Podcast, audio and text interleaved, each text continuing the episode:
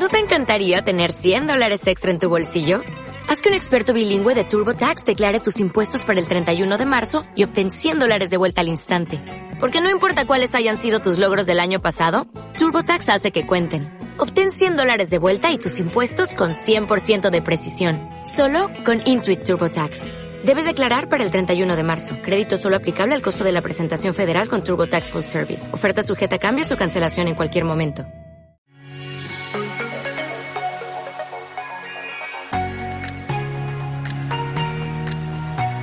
Iglesia Noticia en Guadix. Amigos, muy buenos días, bienvenidos a este espacio de información que le ofrece la Oficina de Comunicación de la Diócesis de Guadix. Reciban un cordial saludo de quien lo hacemos, Antonio Gómez, José Fernando Titos y Antonio Travé quien les habla. Volvemos a la normalidad tras el verano. Comenzamos un nuevo curso pastoral y ya se ha dado el pistoletazo de salida con la reunión de todos los sacerdotes con el obispo para plantear las líneas de trabajo, pero no solo para este año, sino hasta el 2024. Por tanto, miramos al futuro y lo hacemos con esperanza. Vivamos la alegría de un nuevo curso que comienza, mirando hacia adelante, siendo optimistas y mirando con esperanza lo que Jesucristo quiere hacer por medio de nosotros en nuestra diócesis. Con estas palabras, Animaba el obispo accitano a los sacerdotes, marcando así el horizonte del trabajo diocesano. Comenzamos nuestro programa. Iglesia Noticia. Cope, estar informado. Comenzamos el informativo con la reunión que el miércoles 21 de septiembre se ha tenido en la Casa de Espiritualidad. Don Francisco Jesús Orozco, obispo de la diócesis accitana, presentó las líneas de trabajo y algunas de las actividades ya programadas para el nuevo curso pastoral. Lo ha hecho a través de una carta pastoral titulada Guadix, misioneros del primer anuncio al estilo de San Torcuato, Jesucristo, origen, camino y meta de la existencia humana. Toda ella está marcada por el primer anuncio, en sintonía con los objetivos del plan pastoral de la Conferencia Episcopal Española, de los itinerarios propuestos en el último encuentro nacional de laicos y de las aportaciones hechas en la fase diocesana del Sínodo de los Obispos. Monseñor Orozco comenzó la reunión hablando de la complejidad y de las dificultades del mundo actual, un mundo deconstruido y herido por las consecuencias de la pandemia del COVID-19 y de las guerras y enfrentamientos mundiales en los que hay una verdadera carrera por el dominio de la economía, de las energías, de los mercados y de toda clase de poder para dominar y aplastar a los más débiles. En este contexto, decía el obispo, urge potenciar el espíritu misionero y se hace más necesario como eje y núcleo de nuestra actividad pastoral el primer anuncio de Jesucristo como origen, camino y meta de la existencia humana. Además de esta dimensión carismática o de primer anuncio, el obispo de Guadix habló de las urgencias pastorales que habrá que cuidar y potenciar. Una de ellas es la de fomentar el papel de los laicos en la Iglesia diocesana, tanto desde la delegación de apostolado seglar como desde los diversos carismas. Familia y vida seguirán siendo motivos prioritarios de la pastoral diocesana, y más cuando hay temas como el aborto, la eutanasia y el testamento vital que exigen el anuncio del Evangelio de la vida. Iglesia Noticia. Cope, estar informado. También en la reunión se habló de la juventud. Esta está invitada a participar en la JMJ de Lisboa 2023. Este tema de la juventud ocupará un lugar destacado en la pastoral diocesana. También la pastoral vocacional junto al seminario, tan importantes para una diócesis, tendrán un puesto principal. Y aunque es cierto que tenemos todo el año para trabajar esta jornada de la JMJ, desde el Secretariado de Juventud, Alfonso, el delegado, ya comenta que llevan trabajando desde hace tiempo y anima a los jóvenes a que sean ellos mismos los misioneros para los demás. Pues desde esta delegación, al igual que desde todas las delegaciones de España y supongo que a nivel mundial, ya estamos preparando y moviéndonos para nuestra gran meta de este curso pastoral que va a ser la JMJ en Lisboa, el encuentro de los jóvenes de todo el mundo con el Papa Francisco. Eh, a final de octubre tenemos la reunión de todos los delegados de pastoral juvenil en Lisboa para preparar ya más concretamente eh, fecha, itinerario, horario de esta JMJ. pero sí decir que nosotros ya en nuestra diócesis nos estamos moviendo desde incluso antes de eh, la PEG, la Peregrinación Europea de Jóvenes, que ya fue un primer movimiento de preparación para la Jornada Mundial de la Juventud. Eh, durante este curso pastoral, pues tendremos ecos de la PEG, por ejemplo, tenemos el primero el día 14 de octubre con la peregrinación diocesana de jóvenes a eh, la Virgen de la Presentación en la localidad de Güeneja. Se espero de los jóvenes de nuestra diócesis que aprovechen esta oportunidad. Entonces, el mensaje no lo doy yo, lo dan los propios jóvenes que han de ser los que eh, misionen y los que animen e inviten a otros jóvenes. Iglesia Noticia. Cope, estar informado. Junto con estas líneas a trabajar terminó la reunión hablando también de otro tema importante y de otra línea pastoral, que no puede ser otra que la caridad, porque como decía el obispo, una iglesia sinodal es una iglesia viva y samaritana que no deja a nadie en la cuneta de la vida. Es más, ha continuado Monseñor Orozco afirmando que toda la Iglesia es caridad en caritas. Terminó finalmente dicha reunión con otros acentos pactorales que don Francisco Jesús Orozco destacó. Uno de ellos es la visita pastoral que continúa por los arciprestazgos y que supone un momento de privilegio y de alegría tanto para él como pastor como para también los distintos pueblos y parroquias de nuestra diócesis. Con estas palabras hablaba así nuestro obispo don Francisco Jesús de la visita pastoral. Bonito estar por ahí, por esos pueblecitos, pues visitando a la gente, a los enfermos, eh, conversando con las personas, conociéndolas. Un pastor tiene que conocer a sus ovejas y para mí, desde luego, para mí es la experiencia más bonita desde que soy obispo. La visita pastoral, estar con las personas, estar con los sacerdotes, poder visitar a todos, a las autoridades, los ayuntamientos, los colegios y, en primera línea, pues conocer a las personas de las que el Señor me ha encomendado ser su pastor. Así que este año haremos otro arciprestazgo, ya terminamos la primera vuelta de toda la diócesis, eh, Baza Jabalcón y luego haremos Huesca en la Sagra. Para mí, la experiencia más bonita de un pastor. Iglesia Noticia. Cope, estar informado.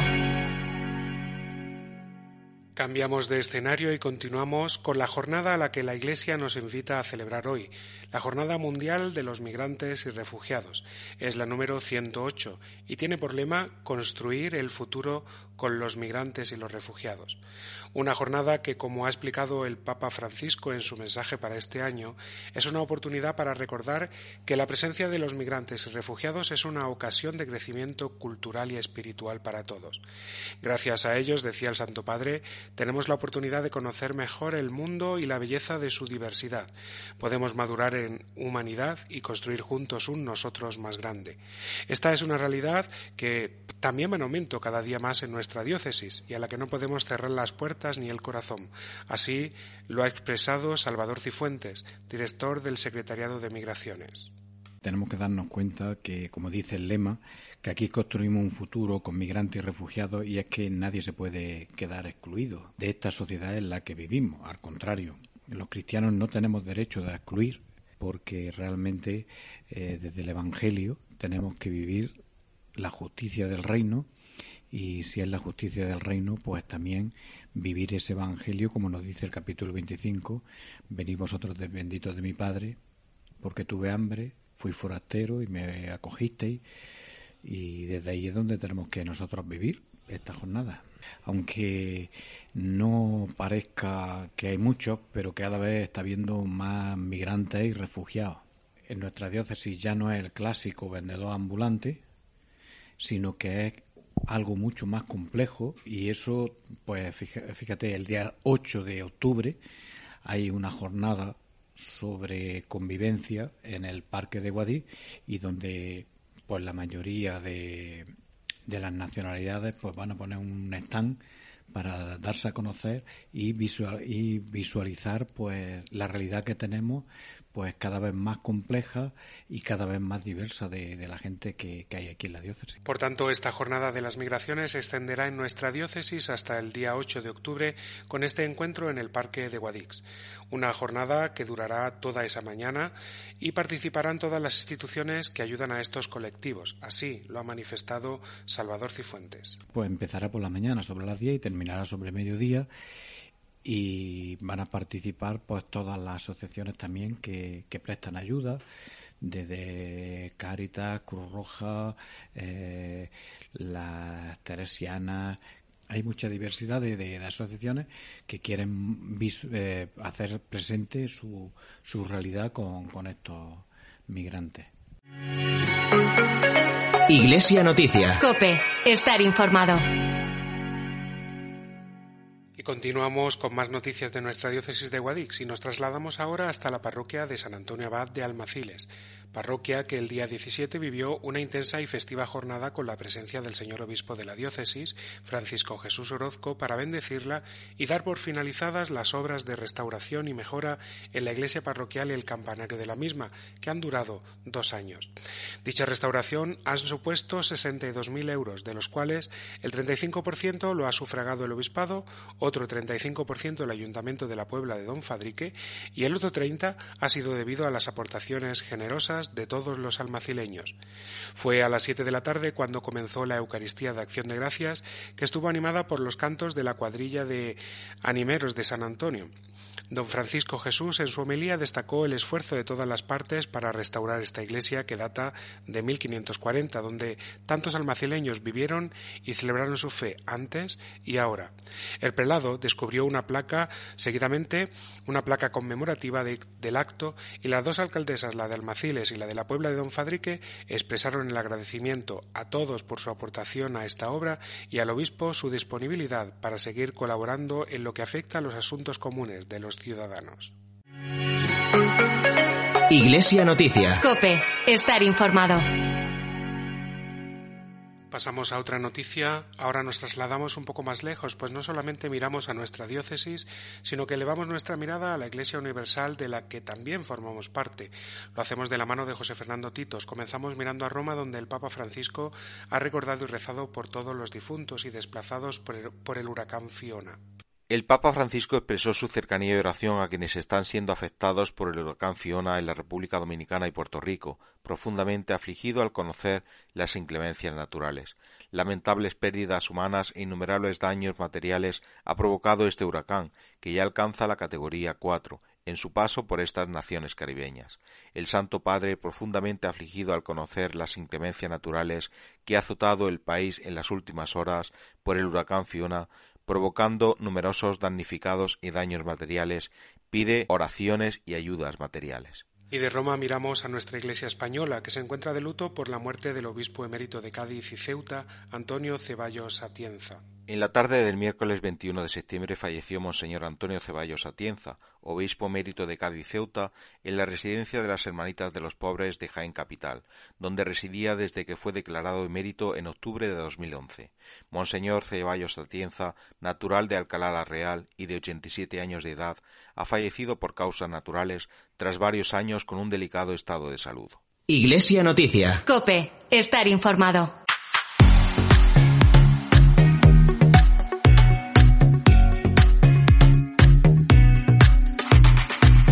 Amigos, esto ha sido todo por hoy. Para saber más sobre nuestra iglesia de Guadix, visítenos en internet en la página diócesisdeguadix.es. Gracias por su tiempo y reciban un cordial saludo de quienes preparamos el programa. Antonio Gómez, José Fernando Titos y Antonio Travé, quien les ha hablado. Hasta la semana que viene y que sean felices. Iglesia Noticia en Guadix.